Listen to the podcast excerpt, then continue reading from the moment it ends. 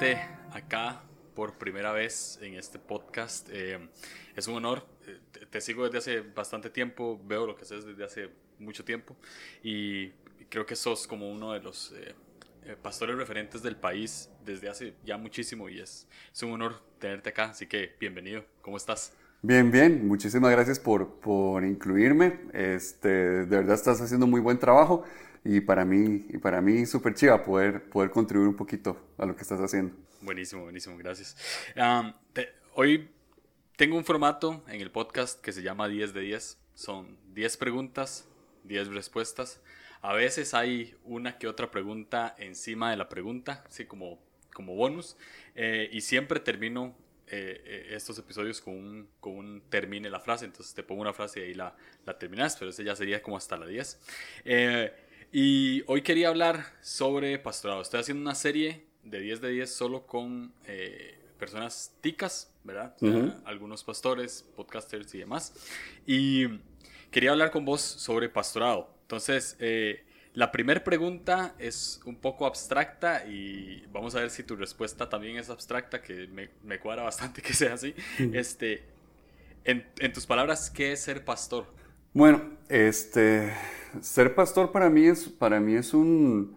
Eh, tiene, tiene que ver con tener un corazón inclinado hacia, hacia edificar la iglesia, ¿verdad? Al, amar a, a otros.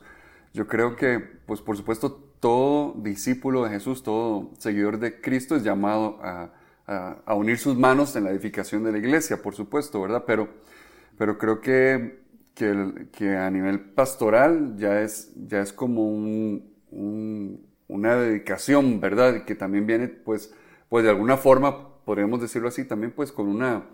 Eh, responsabilidad y autoridad diferentes, ¿verdad? Que ambas, ambas van de la mano y no se, no se pueden separar.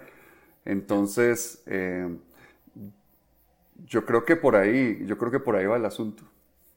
Va más que todo, eh, va más que todo con corazón que con título, profesión en cierto sentido. Es como... Sí, a, mí, Me, a mí me parece que sí. Ok. Ok, eh, creo, yo siempre he pensado justamente lo mismo, que es una cuestión más de corazón que, que de título. Ahora, hay mucha gente que pues llega a la iglesia y su primer impulso es querer llegar a ser pastor. Más que todo si tenemos como un modelo de, en nuestras iglesias de, de grupos donde es líder y tenemos otro líder y ese líder tiene otro líder, ¿verdad? Y como que a veces se hace esta costumbre de que lo que queremos hacer es escalar y el, y el top pues es llegar a ser pastor de alguna red o de algún, este, o pues de la iglesia en sí, o hay gente que simplemente está destinada o quiere estar destinada y proyectada a plantar una iglesia y ser pastor, ¿verdad? Y, justamente por eso es que quiero hablar de esto, porque eh, lo, lo, lo, que quiero es como que evitemos la confusión de, de lo que es ser pastor en el sentido de que a veces queremos ser pastores solamente por lo que vemos por fuera. O sea, predicar cada semana, preparar un mensaje y aconsejar gente, creo que va mucho más allá de eso. Ahora, ¿cómo saber si mi llamado es pastoral o no? En ese sentido. O sea, en el sentido de que, ¿cómo sé yo si Dios quiere que yo sea eh, e, en profesión pastor? Yo creo que este que hay, bueno, hay varias cosas que tomar en cuenta porque la, el, el, tema a veces lo confundimos un poco, lo tocamos de una manera, no sé, como muy superficial, lo estamos muy acostumbrados dependiendo de la forma en la que lo hagamos aquí, ¿verdad? En, en, nuestro contexto.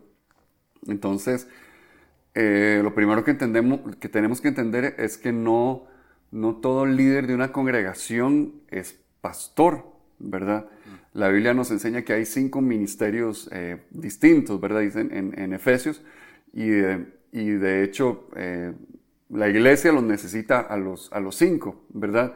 Eh, a mí me gusta mucho, como lo presenta un autor este, que se llama J.R. Woodward, que él habla de, del liderazgo policéntrico, ¿verdad? Y él dice que como muchas veces hay líderes, ¿verdad? Que se, que se queman, ¿verdad? Sacando, tratando de sacar todas las cosas adelante y es porque les ha faltado regresar a eso que nos enseña la Biblia, que, que no solamente hay un, hay un líder, ¿verdad? Sino que hay cinco ministerios que de alguna forma deberían estar representados en, en la congregación local y que deberían trabajar juntos y ayudarse unos a otros, ¿verdad? Entonces, este, yo, lo, yo lo digo porque, eh, no sé, sinceramente, digamos, hablando pastor, pastor, yo no considero que yo sea un pastor, pastor, sinceramente. Porque conozco, tengo gente en mi equipo que, que yo digo, esos son pastores, ¿verdad? Y tienen como cierta, cierto toque o cierta, eh, eh, no sé, una mayor inclinación, ¿verdad? Hacia, hacia, hacia, hacia, las, hacia las personas. O sea, obviamente todos los ministerios van a estar hacia eso, ¿verdad? Pero pero hay ciertas personas que, que yo los veo y digo, no, este, este es un pastor de verdad. O sea, ajá. Y yo creo, que, yo creo que parte tiene que ver con eso, con, con, el hecho de que nosotros entendemos que toda persona que esté dirigiendo una congregación es, es pastor y nada más lo recetamos así, ¿verdad? Entonces yo quisiera invitarlos a tomar en cuenta, ¿verdad? En esto de que hay cinco ministerios distintos y hay muchos ministerios, ¿verdad? En la iglesia, este, que tenemos que tomar en cuenta, ¿verdad? Este, que también puede ser personas que que su llamado sea ser un consejero, ¿verdad? Y un excelente consejero y, y, y super y con muchísima autoridad como consejero, ¿verdad?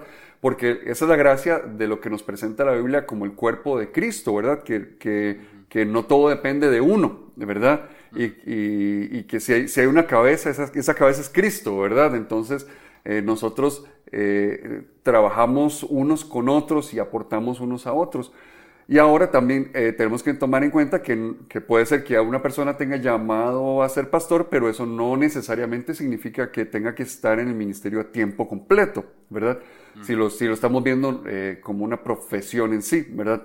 Obviamente yo soy una persona que está a tiempo completo en el ministerio, eh, pero, pero no creo que necesariamente con todas las personas tenga que ser así. Todo depende mucho del contexto, del momento en el que se esté viviendo.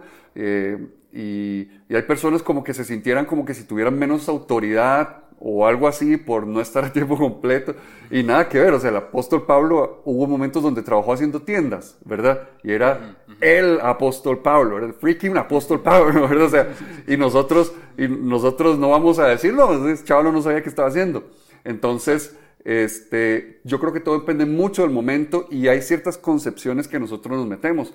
También eh, una de ellas es pensar que, que, ser pastor es sinónimo de, de predicar, ¿verdad? Y yo creo que no todo pastor ha necesariamente sido llamado o investido de una forma para predicar, ¿verdad? Como nosotros lo hacemos, sí para enseñar la palabra o así en general, pero creo que hay pastores que han sido llamados para la parte de cuidado de las personas, cuidado de las ovejas, eh, enseñarles y todo, pero pero creo que hay diferentes dones y talentos que también están en la mezcla, que hacen que cada ministerio, ¿verdad? Que tal vez vos puedes ser un, un, un, profeta, vos puedes ser un pastor, vos puedes ser un maestro, pero hay una mezcla de cosas, de tu historia, de tus dones, de, de, de tu vida en general, ¿verdad? Que hace que tu ministerio tenga cierto sabor o cierta particularidad eh, que hace un poco difícil marcarlos eh, entre unos y otros, ¿verdad? Mm. Sí, me, parece, me parece buenísimo. Ahora, eh, que esto me lleva muy bien a la tercera pregunta, y es que a veces, eh, como pensamos de manera superficial con esto de mi llamado, ¿verdad? O sea, eh, en muchas ocasiones escuché gente decir, ah, es que yo quiero ser misionero. Y, era como algo buenísimo. Entonces decía, yo creo que mi llamado es ser misionero. Y, y una vez estaba en una conversación en el que dos de las personas que querían ser misioneras, una le dice a la otra como, eh, hey, se abrió algo en Talamanca, que, chiva ir a, a, Talamanca a hacer misiones, ¿verdad? Y la otra persona le responde, ah, no, Talamanca no. yo, quiero, ir a, yo quiero ir a Asia, ¿verdad? Una cosa así. Sí, sí me llamó mucho la atención. Algo más instagramiable, mejor. exactamente, exactamente. Entonces me llama mucho la atención porque digo, yo creo que, o sea, no quiero juzgar, pero siento que esta persona que quiere ir a Talamanca sí tiene el verdadero llamado y esta otra persona yo creo que tiene otro llamado y no se ha dado cuenta. Y está persiguiendo algo que tal vez, o, o, o, simplemente puede ser que sea su llamado, pero en este momento como vos decís, lo está viendo de una manera más instagramable, o sea, lo está viendo como una manera más superficial. Ahora, ¿cómo saber si estoy direccionado en el camino correcto hacia mi llamado? Esa es una pregunta que yo me hago bastantes veces y te la hago a vos para ver si puedes responder a mi alma. ¿Cómo saber si estoy direccionado en el camino correcto hacia mi llamado?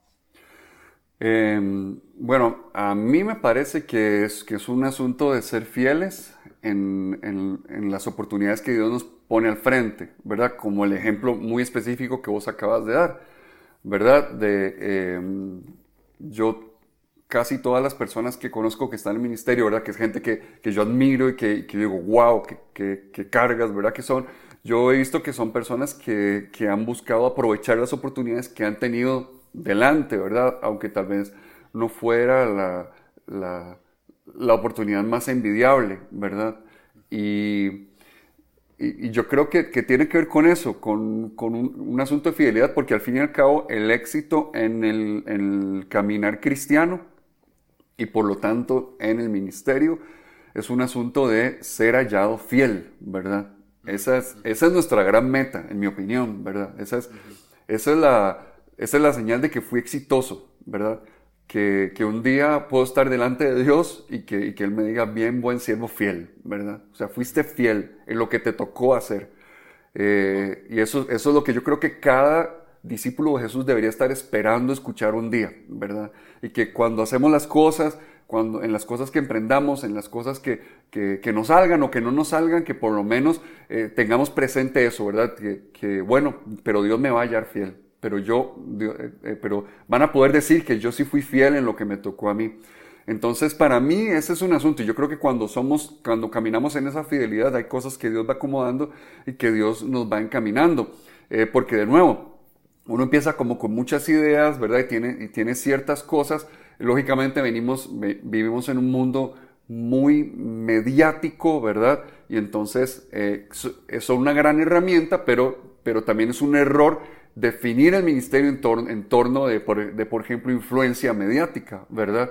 Eh, pero, que, pero que hoy en día a veces nosotros no sabemos discernir esa diferencia, ¿verdad? De ver lo que es una simple herramienta que estamos usando para llegarle a, a más personas, para que gente conozca el mensaje de Jesús y que, y que esa no es, no es en sí la meta, ¿verdad? La meta es, seamos fieles, ¿verdad? Soy fiel con el, mi don, soy fiel con, con mi talento, soy fiel con, fiel con lo que Dios me ha llamado a hacer.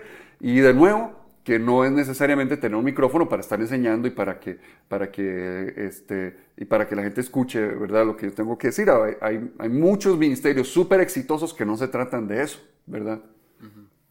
Sí, me, encanta mucho porque em, algo que se me vino a la mente fue, eh, si no me equivoco, tuve el chance de entrevistar a Taylor Barriger, lo, lo, he entrevistado dos veces y en una, en una de las dos él, él me dijo, eh, Dios es un Dios de luz verde hasta que se pone en rojo. Me gustó mucho porque a veces tenemos la percepción de que Dios es un Dios de luz roja ah, hasta que se pone verde. Verás como, como, no, no puedo avanzar, no puedo avanzar. Entonces, a veces, eh, a veces creemos que, que, llamado, siento yo, no sé, es algo que se me viene ahorita a la mente, a veces creemos que llamado es hasta que Dios me dé luz verde para hacer lo que sea.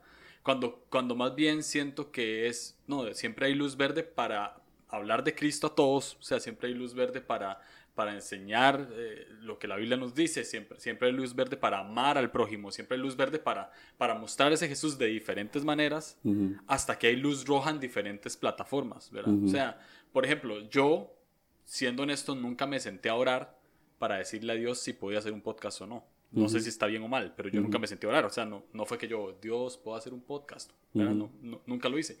Siempre sentí la luz verde. Pero sí he tenido luz roja en un montón de cosas que yo sé que quiero ir y, y, que sé que tal vez mi motivación no es la correcta. Y yo sé que esta pregunta, eh, esta pregunta la tenía al final, pero la voy a meter aquí ahorita, porque creo que la conversación se, se, se, se, volvió, se volteó a esto. Eh, y sé que la pregunta puede ser muy similar a la que hice anteriormente, pero ¿Cómo, ¿Cómo identificar si mi motivación es correcta a la hora de hacer las cosas? Eh, bueno, engañoso es el corazón más que todas las cosas, ¿verdad? Seamos honestos, seamos honestos. Em, porque, em, Porque en cuestiones de liderazgo, el ego siempre va a estar involucrado, ¿verdad? Mm. Y, siempre y siempre todo ser humano necesita sentirse validado, lo cual no, no tiene nada malo. Todos necesitamos sentir que lo que yo hago está siendo valioso, ¿verdad? Y que, y que, y que aporta a la vida de alguien. Entonces, es bonito cuando uno hace algo y las personas le dicen, wow, hey, qué bien lo hiciste, wow, eso que hiciste, o la, la predica que hiciste, la palabra que compartiste, o, o este, el día que, que, hiciste tal cosa, oh, me gustó un montón. Eso es bonito y no tiene nada malo, ¿verdad? Eh, porque así, así nos hizo Dios, ¿verdad? Yo creo que es, que es como, como parte de ese, de ese impulso que Dios puso en nuestro corazón para, para buscar ciertas cosas que pueden ser positivas. El problema es cuando la motivación se convierte solo en recibir esas alabanzas, ¿verdad? Porque hay momentos en, en eh, si uno es un verdadero líder en el cual, eh, en el cual uno le cae mal a la gente, y hay momentos en los cuales uno tiene que caerle mal a la gente, ¿verdad? Eh, digamos, o como es, como es con los papás, ¿verdad? Eh, un buen papá no es el que siempre cae bien, ¿verdad? Un buen papá es el que a veces uno dice, ¡ay, qué pereza, ¿verdad? Que me dijo tal cosa, no sé qué, no sé cuánto. Y a los años uno decía, mira, tenía razón mi tata, ¿verdad? Pero, pero hay momentos en los cuales esa, esa persona, este, uno no anda así como, ¡ay, qué lindo, ¿verdad? Eh, entonces, un líder que solamente está inclinado hacia recibir esa alabanza o hacia el caer bien, son los líderes que condenan la Biblia, de hecho, ¿verdad? Eh, donde dice, están, están, están dando esas falsas profecías solamente para que mi pueblo se sienta bien, eh, cuando eso no es lo que yo quiero de ellos. Lo que yo quiero es que, que se arrepientan y que entiendan, ¿verdad? Cuando, cuando iban a ser invadidos por Babilonia. ¿Por qué? Porque es más fácil ser el líder que cae bien. Y eso aún, en términos, aún en términos seculares, ¿verdad? Hasta en términos seculares se, se entiende y se sabe que no es así, ¿verdad? Un, eh, eh Heifetz y Linsky, eh, que, que, tiene un libro de liderazgo, hablan acerca de, cómo ser un verdadero líder es poner tu credibilidad en riesgo, ¿verdad? Y porque dicen que, que un verdadero líder tiene que llevar a la gente a, lugares a donde ellos no necesariamente quieren ir. Porque muchas veces las personas van a buscar poner a líderes que lo que van a hacer es mantener las cosas como están, porque el ser humano usualmente resiste al cambio. Entonces, yo quiero, yo quiero un líder, yo puedo decir que no, que quiero cambio, que quiero no sé qué, no sé qué cuánto, pero dentro mío no quiero pagar el precio de un cambio. Entonces, entonces escojo como un líder en mi vida a una persona que no me va a provocar eso, ¿verdad? Eh, y de nuevo, un líder, un líder verdadero es alguien que a veces tiene que empujar y tiene que caer mal. Y en nuestra cultura de iglesia hoy en día, en, en una cultura en la cual es muy fácil decir, no me gusta esta comunidad de fe, quiero irme a la otra, ¿verdad? También nosotros tenemos que entender que a veces hacemos eso por, por motivaciones incorrectas, ¿verdad? Eh, porque eh, voy a donde una persona que tal vez no conoce ciertos detalles de mi vida y entonces eh, no quiere tratar con ellos, ¿verdad? Porque, porque me encontré con una persona que, que me enfrentó a algo que tiene que ser transformado en mí, pero yo no quiero, ¿verdad? Entonces es más fácil bautizar a otro como mi pastor, bautizar a otro como mi líder, ¿verdad?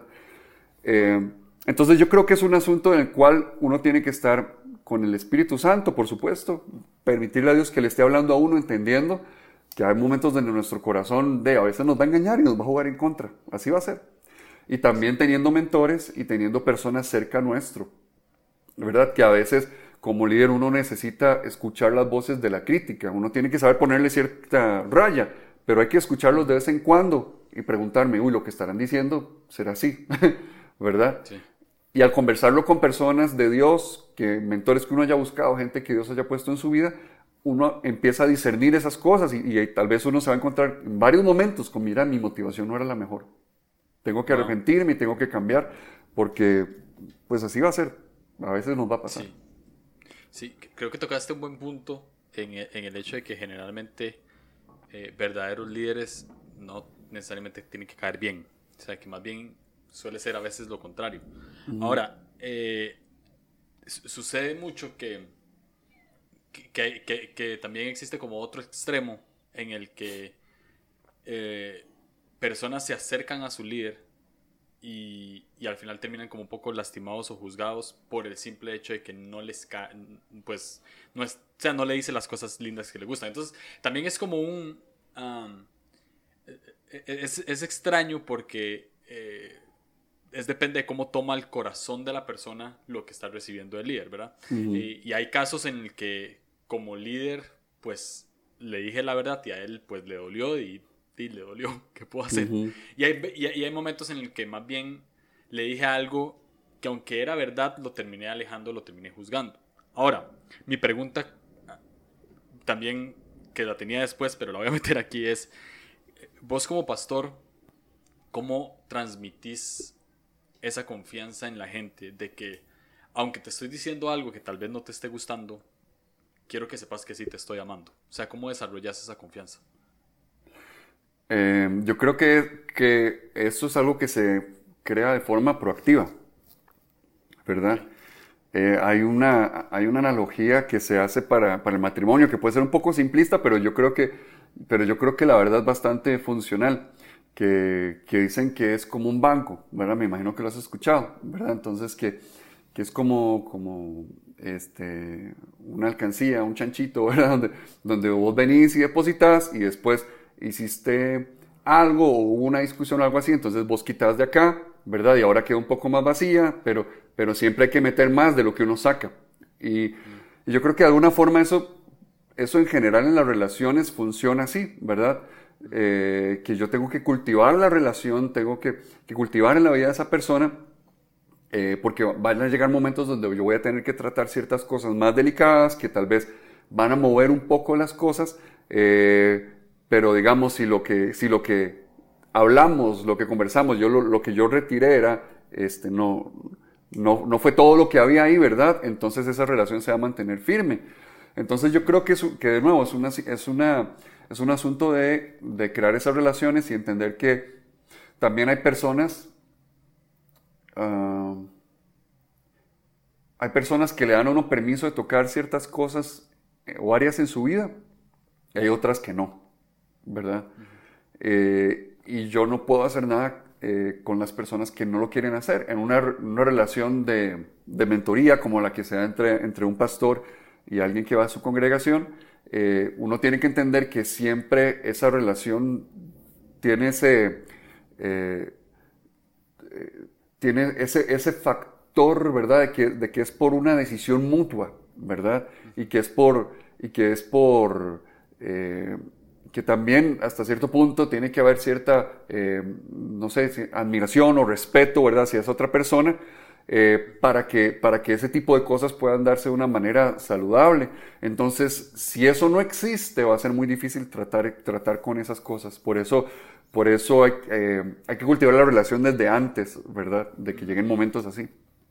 Ya.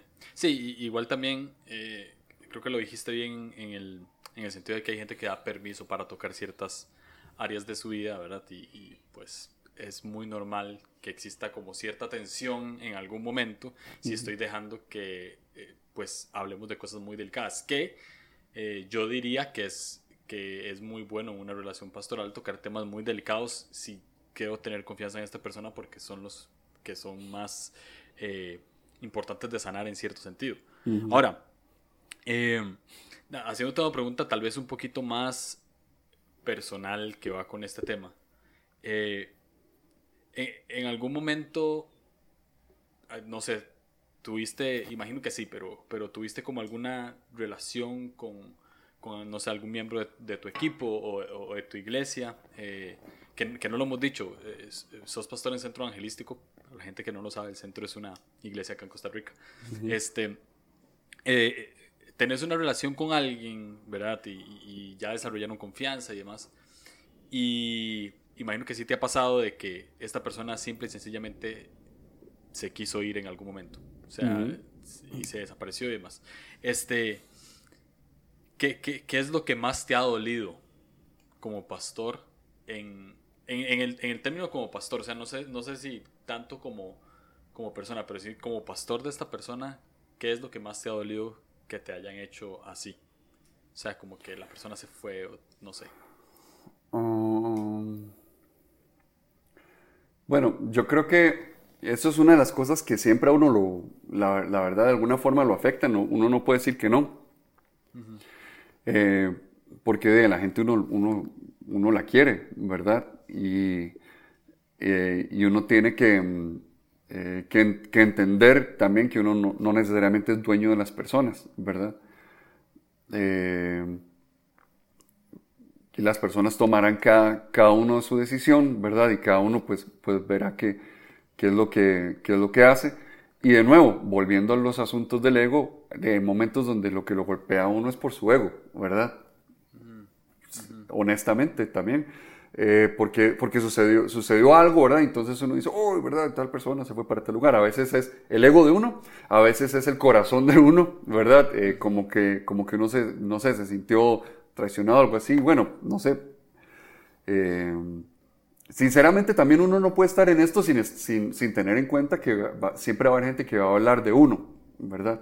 Entonces no, no, te metas en una, en una posición de liderazgo si, si no vas, eh, si no, si no vas a, tomar eso en cuenta, ¿verdad? Uno tiene que, pues, que entender que eso se va a dar. Hay personas que van a hablar de uno, hay personas que, que a veces pues uno no va a sentir que sean lo, no sé, súper agradecidos como uno esperaba. Eh, y también uno tiene que entender que las relaciones humanas son así. Y que por el, y por el otro lado también está su otra versión de los hechos, que yo tampoco soy perfecto y yo he cometido mis errores muchas veces también, ¿verdad? Y, y pues, de nuevo, las relaciones humanas, a veces manejar ese, ese tipo de cosas o situaciones eh, cuesta.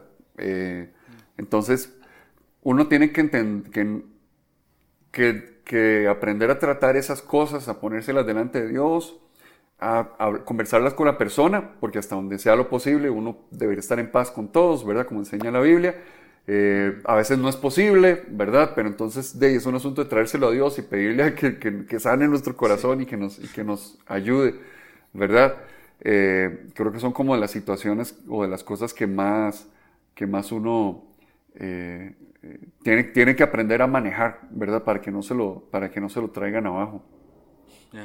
Sí, sí, 100%. Eh, y, y eso también es como un buen punto a tocar de que mucha gente dice, no, es que me fui dolido de mi iglesia porque me hicieron tal y tal cosa, ¿verdad? O me fui dolido de mi iglesia porque pasó esto y lo otro. Y también hay que ponerse en el zapato, en los zapatos del pastor que tal vez está diciendo, bueno, pues yo también estoy dolido porque tal vez di lo mejor de mí te fuiste a otro lado o algo así, pero, pero lo importante creo que es, eh, lo tocaste bien y es eh, el hecho de tratar de hablar con la persona y sanar hasta la medida de lo posible, ¿no? O sea, igual Dios también creo que está siempre metido en, en, todo, entonces, claro que, que, que, aunque afecte, pues es algo que Dios va a sanar y demás. Ahora, en temas más bonitos, este, ¿qué es lo que más has disfrutado de tu vida pastoral? De, eh, yo creo que es el, el, ver a la gente crecer como seres humanos, como discípulos de Jesús, ¿verdad? Eso es de lo, de lo, de lo más bonito. Eh, y como, como es usual, ¿verdad? Uno a, veces, uno a veces le presta más atención a cosas negativas que están pasando alrededor de la vida de uno, porque, porque eh, no sé, uno a veces no le presta tanto o a veces las cosas positivas no, no suenan tan duro o al mismo volumen, ¿verdad? Entonces, eh, hay muchas, muchísimas personas que uno ve sus vidas y los ha visto crecer, los ha visto desarrollarse.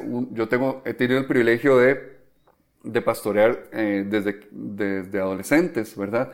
Y tengo ya, ya muchos años de estar en esto, entonces el verlos que ya crecieron y sacaron su carrera, eh, se casaron, y uno los ve con hijos, y uno los ve siguiendo a Dios, ¿verdad? Y siendo, gente súper fiel en los caminos del Señor. Para mí eso es, eso es increíble, ¿verdad? A mí me emociona y, y, uno se topa con gente, ¿verdad? Uno los ve de donde llegan a la iglesia un, eh, y, uno, y uno dice, mira, ahí está fulanito, ¿qué? ¿Cómo has estado? ¿verdad? Pero, pero es como, hay un calorcito rico, ¿verdad? Que, que uno siente en el corazón de que, de que una persona de verdad eh, de que una persona de verdad diga, pues ha crecido, se ha desarrollado, eh, uno conoció, los conoció y los ayudó en momentos de crisis tal vez, pero vio dónde lo superaron, vio dónde salieron adelante. Para mí eso es de, la, de, las, de las mayores recompensas, ¿verdad? Eh, porque porque del otro lado de lo que hablábamos anteriormente, yo creo que las mayores frustraciones, ¿verdad? Es cuando uno ve a una persona que pegó con algo, se quedó pegada, no lo logró superar y lo que hizo fue terminar desapareciéndose, ¿verdad? Entonces es muy, es muy, este, eh, se, se siente muy, muy chiva, se siente muy bonito el ver cuando alguien eh, de verdad ha logrado crecer y, superarse y, seguir en su caminar con Dios a pesar de todo, ¿verdad? Y a, lo largo de los años, que para mí eso es, eso es de eso se trata. Ya, ya, buenísimo. Ahora, eh, te, tengo una pregunta aquí. Eh, ¿El corazón de pastor es, es, algo que, se, que podemos desarrollar como líderes? ¿O es algo que ya la persona trae en su esencia? Ajá.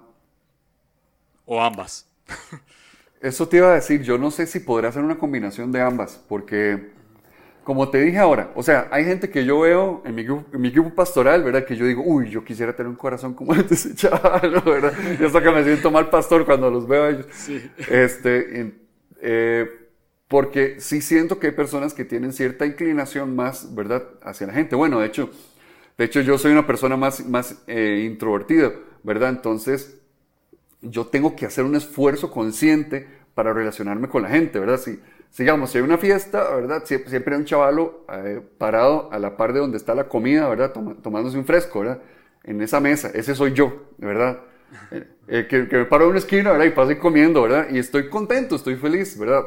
a mí me gusta, no sé, almorzar solo y estar leyendo un libro, cosas de ese tipo. Yo no tengo ningún, ningún problema con eso. Mi esposa siempre dice, ay, yo no sé cómo hace usted, ¿verdad?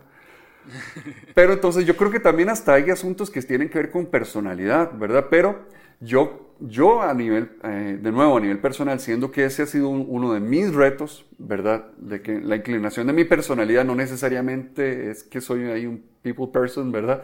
Este, es que, es que yo sí he visto que puedo crecer en eso. Y yo sí he visto que puedo ser intencional en eso, ¿verdad? Eh, y puedo acercarme a la gente, ¿verdad? Y, y hablarles y conversarles, ¿verdad? Es, es, más, hay días, hay días donde, hay días donde yo, donde yo me tengo que decir a mí mismo, ¿verdad? Recuerde que usted es su pastor, este, entonces no les no le vergüenza hablarles. si vienen aquí, si vienen aquí, si se congregan aquí es porque, porque lo consideran usted su pastor, ¿verdad? Porque, porque hay algo dentro mío, ¿verdad? Siempre, ¿verdad? Que, que es así como, uy, ahí viene esa persona, ¿verdad? Eh, no sé, el polillo de uno, ¿verdad?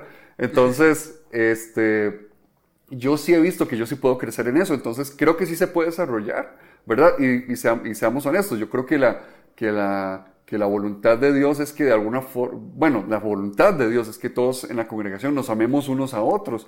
Y eso, y eso implica muchas veces, para que eso suceda, tiene que haber un trabajo en el corazón previo, ¿verdad? Tiene que haber un un trabajo del Espíritu Santo en el corazón de cada persona, porque tal vez no sabemos amar o nos da miedo amar o, no sé, etcétera, etcétera. Eh, entonces, yo creo que definitivamente sí, sí puede ser algo que también se desarrolla de alguna forma. Ok, y, ahora, eh, vos desarrollando líderes, eh, creo que la pregunta sería, ¿cómo podemos desarrollar ese, ese corazón en otras personas? En, nuestro equipo? O sea, ¿de qué manera lo, lo puedes hacer? Bueno, mucho de, mucho de eso tiene que ver con modelarlo, ¿verdad? Eh, qué bueno eso. El, el, que las personas lo vean con uno, ¿verdad? Que lo vean al lado de uno. Muchas veces uno está trabajando con, con líderes nuevos, ¿verdad?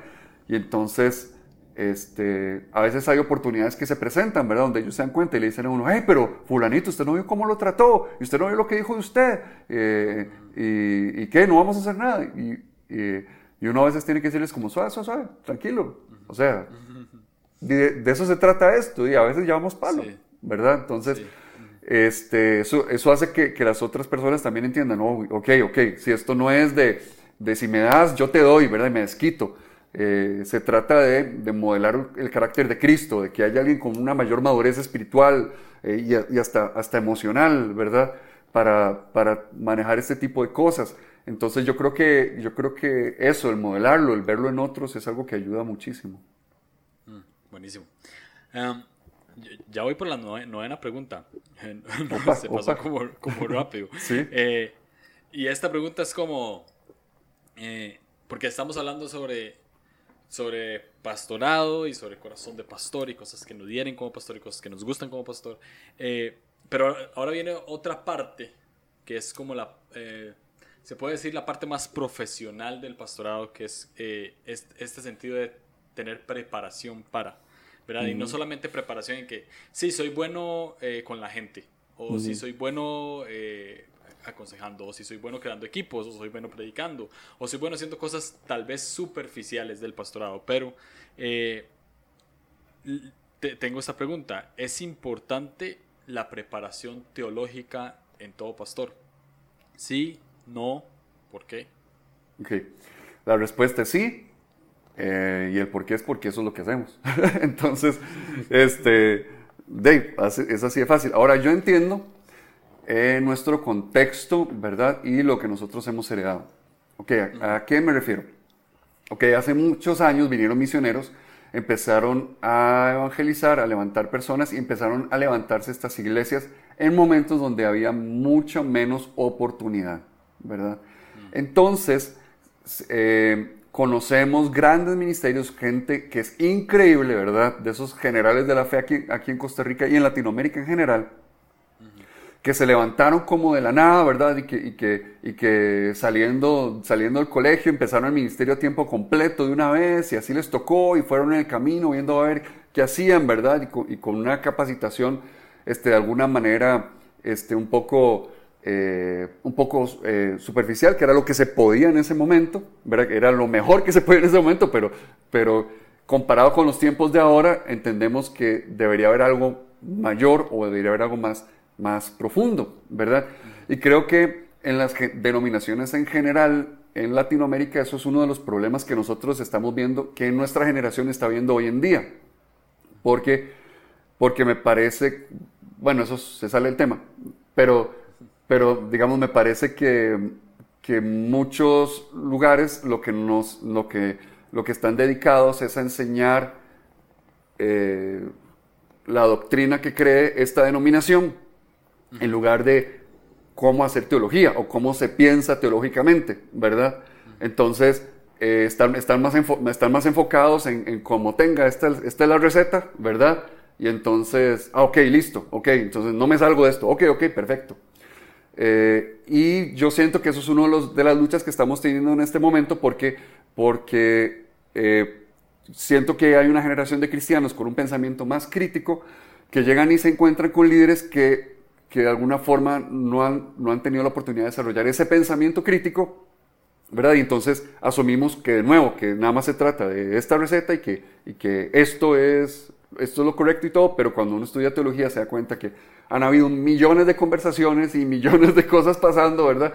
Que uno dice, ¿cómo fulanito eh, creía en esto y en esta cosa? ¿Cómo va a ser así, verdad? Eh, cuando, uno se da, cuando uno se da cuenta de esas cosas, a uno le cambia mucho la perspectiva. Sí. Y yo creo que que mientras más uno estudia, más cuidado tiene para hablar. Y yo creo que, yo creo que la, que la gente que no conoce mucho habla con mucha facilidad de cosas, ¿verdad? Precisamente porque no conocen la profundidad o todas las posibilidades que hay. Y cuando uno conoce más, uno tiene más cuidado para hablar porque, porque uno sabe bien que hay gente súper, súper, súper más carga que uno, que cree tal vez en otras cosas que uno no está de acuerdo, este, pero que uno lo respeta, ¿verdad? Y que uno, uno dice, ok, entiendo su punto de vista. Yo creo que este es un momento histórico en el cual estamos expuestos a una pluralidad de pensamientos eh, nuestro alrededor y necesitamos líderes que, que, tengan esas herramientas, ¿verdad? Y entonces eso viene pues al, tener esta, esta, educación. Y sinceramente también, eh, bueno, a mí, me, a mí me pasó que, que, digamos, a nivel de estudios, yo la verdad no sentía que hacía clic, ¿verdad? Con, con, las carreras que, que, estudié en su momento. Eh, y yo, yo, no, yo no sentía eso, eh, sí, sí, ese, ese, ese clic, ¿verdad? Eso que, que, me emocionaba, que yo decía. Eh, y una de las cosas que pasaba por, por mi contexto, ¿verdad? era, era que en, en de los lugares que ven disponibles para, para ir a estudiar, los, a los profesores les gustaba invertir mucho en criticar iglesias como la mía, ¿verdad? Entonces, Entonces eso creo en mí una cosa así como, no, qué pereza, yo no me voy a meter en eso. O sea, si, si, no me, si en lugar de estar enseñándome eh, la Biblia, lo que van a pasar es hablando paja, eh, qué pereza. Entonces es algo de lo que yo estuve como, como alejado por, por, por varios años, sinceramente. Uno siempre busca, eh, uno siempre busca capacitarse y todo, pero, pero, pero bueno, igual. En los últimos años, gracias a Dios, tuve la oportunidad de, hacerlo afuera, entonces ya me sentía más tranquilo, ¿verdad? En, en, en, otros contextos, en, otro, en, otros, en otros lugares. Entonces, este, eh, lo que vi es que crecí muchísimo y, eh, y hay un, algo que sucede también con una persona que tal vez no se siente bien capacitada para lo que está haciendo que, es, que me lo estaba enseñando mi, mi esposa un día de estos, que es el síndrome del impostor, ¿verdad? Que uno llega a sentirse, uy, yo, yo tal vez no debería estar donde estoy. O tal vez no debería estar haciendo lo que estoy haciendo. Como que, como que uno lo hace, ¿verdad? Porque ella lo ve desde el punto de vista del, del, del feminismo, ¿verdad? Y cómo, y cómo las mujeres, este, en, en, un contexto que es muy machista, eh, eh, hay estudios que demuestran que, muchas de estas, mujeres súper exitosas siempre tienen esa vocecita interna que dice, ah, pero no, no estuvo tan bueno, pero no dijiste cómo lo debías decir, etc. Y yo creo que a veces, igual cuando uno no tiene la capacitación necesaria, uno tiene esa vocecita interna, de alguna forma, por ahí metido. Entonces, hasta por seguridad personal, hasta por autoestima, hasta, hasta, por, hasta por, por, por paz, ¿verdad? Yo creo que es valioso porque, porque uno dice, no, sí he invertido en esto, o sea, sé de lo que estoy hablando, o sea, sé lo que estoy diciendo, lo puedo decir con propiedad y, eh, y vos, vos puedes venir y decirme lo que vos quieras y hacer lo que vos quieras, pero, o sea, yo sé lo que te estoy diciendo, o sea, no, no, estoy hablando paja. Entonces, creo que eso también ayuda mucho a, a, que el liderazgo se levante, a que el liderazgo emprenda, a que, a que, a que tal vez haya, haya cosas que, que hagamos de una mejor manera, de una forma más educada, de una forma este, que, que, pueda tener un mayor impacto en la cultura en la que nosotros vivimos eh, y todo esto también teniendo, pues, como decía ahora, más paz y todo. Entonces, sí, de fijo, estudien. Buenísimo. Ahora, tengo una pregunta dentro de la pregunta y ya para ir finalizando. Eh, ahora que mencionaste esto, que ven pues lugares donde criticaban iglesias como la tuya y no te sentías tan cómodo. Eh, siento yo, ¿verdad? Eh, y, estoy como... O sea, voy a hablar como un poco más abstracto, pero siento que ha venido como una ola en la iglesia en Latinoamérica, ¿verdad? Que, que honestamente no sé mucho, pero eh, por podcast y por gente que he entrevistado y por conferencias donde he ido, se ha visto como que hay una, existe como una ola que se puede, estoy haciendo, estoy abriendo comillas aquí, como denominar como un poco más secular, ¿no? O sea, que ha cambiado mucho, eh, más que todo en términos superficiales, eh, ya no tenemos miedo a predicar en jeans, ya no tenemos miedo a predicar en, con, con gorra, ya no tenemos eh, miedo a, ciertas cosas, a hacer ciertas cosas en, plataforma, ¿verdad? O sea, como que no se ha perdido el mensaje, se ha, se ha, empezado a cambiar la forma de un tiempo para acá. Ahora, ¿cómo actúas vos con la crítica de la gente que ve pues cosas que vos haces en tu iglesia mal. Y te lo dicen de frente y eso está mal. No debería ser así. Deberías evolucionar o más bien deberías de retroceder. O sea, ¿cómo actúas frente a la crítica en ese contexto? Bueno, yo he tratado de darles la oportunidad porque nuestro, en nuestro contexto em, pentecostal latinoamericano se da mucho el mensaje de de no escuche las voces de la crítica, las voces negativas son como las voces del diablo, una cosa así, ¿verdad? Pero yo he aprendido que si hay, si hay valor, ¿verdad? Hay gente que hace críticas constructivas. Y muchas veces esa, esa, esa, esa posición de estar a la defensiva hace que no cerremos oportunidades de crecer. Entonces, em, y yo creo que también Dios nos ha llamado a, a, saber, a saber dialogar, ¿verdad? Con las personas. Entonces, este creo que uno puede escucharlos y hay cosas pues, pues que también uno dice, sí, yo también creo que esto debería cambiar, ¿verdad? Pero, pero es que es diferente, digamos, yo creo que en la iglesia latinoamericana y que en mi congregación este, local, hay cosas que deberían ser transformadas. Y por eso estoy donde estoy. Porque, porque yo me he comprometido con Dios a trabajar, ¿verdad? Para lograr eso. Entonces, para mí es muy diferente eh, cuando hay una persona que está trabajando desde adentro a una persona que solo está criticando desde afuera, ¿verdad? Para mí eso sí, tiene un peso muy grande también. Ahora, yo entiendo que hay gente que simplemente se le cerraron las puertas, ¿verdad? Y no le queda otra que criticar desde afuera, ¿verdad? Que esa es una de las cosas que hay que resolver, esa es una de las cosas que hay que arreglar. No, no, no vamos a decir que no. Eh, entonces, eh, pero, pero yo sí le siento más valor, ¿verdad? al trabajar desde adentro, ¿verdad? Y eh, lograr ir transformando las cosas y entender que las cosas no cambian en, en seis meses, ¿verdad?